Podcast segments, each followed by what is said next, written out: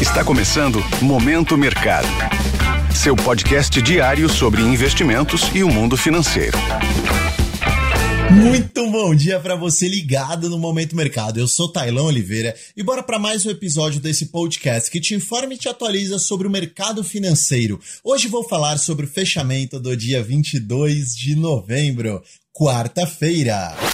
Cenário internacional. No exterior, os mercados acionários americanos apresentaram desempenho de alta, porém uma alta controlada. O que impediu que os mercados seguissem melhor trajetória foram as expectativas de inflação medidas pela Universidade de Michigan, que indicaram aumento, além de queda nos pedidos de auxílio-desemprego. Isso demonstra o ainda aquecimento da economia americana e a possibilidade do higher for longer, isto é, inflação elevada por mais tempo, exigindo um Banco Central americano mantendo taxa de juros em patamar restritivo também por mais tempo. Em relação à renda fixa, os treasuries, títulos públicos americanos, considerados um porto seguro pelos investidores, tiveram um desempenho misto, os vencimentos mais curtos em alta, enquanto os mais longos apresentaram redução de remuneração. Neste cenário, o índice DXY, que mede o desempenho do dólar ante seis moedas fortes ao redor do mundo, demonstrou fortalecimento.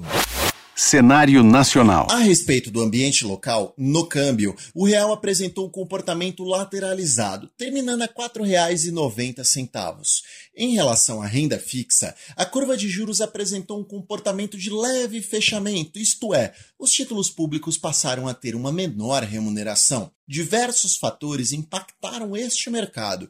Primeiramente, declarações de Roberto Campos Neto, presidente do Banco Central local, consideradas dovish, ou seja, trazendo indícios de continuidade do afrouxamento do atual patamar da Selic, o que favoreceu a redução do prêmio de risco embutido nos contratos futuros de juros. Outro fator que também favoreceu essa mesma dinâmica foi a aprovação da Comissão de Assuntos Econômicos do projeto de lei que prevê taxação de fundos exclusivos de offshore e a respeito de apostas esportivas. O que jogou contra o sentimento favorável dos investidores foi a revisão do governo federal da estimativa de déficit fiscal deste ano, de 141 bilhões de reais para 177 bilhões.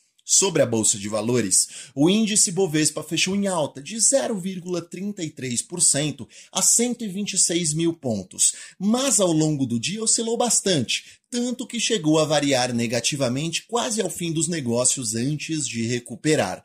Empresas de peso tiveram queda, a exemplo de Petrobras, seguindo a cotação do petróleo variando negativamente no ambiente internacional, bem como Vale pontos de atenção. Olha só, em relação ao exterior, será feriado nos Estados Unidos de Dia de Ação de Graças. Portanto, a liquidez será reduzida. Na zona do euro, será divulgado a prévia do PMI, Índice de Gerentes de Compras, recordando que este indicador acima de 50 pontos indica a expansão da economia. Em cenário local, teremos a divulgação do fluxo cambial estrangeiro. Sobre o fechamento das bolsas asiáticas, houve um tom positivo. Na Europa, as bolsas até o momento estão demonstrando lateralização, enquanto os mercados americanos estão fechados por conta do feriado. Dessa forma, termino mais um Momento Mercado. Desejo a você um ótimo dia. Fui! Esse foi o Momento Mercado com o Bradesco. Sua fonte diária de novidades sobre cenário e investimentos.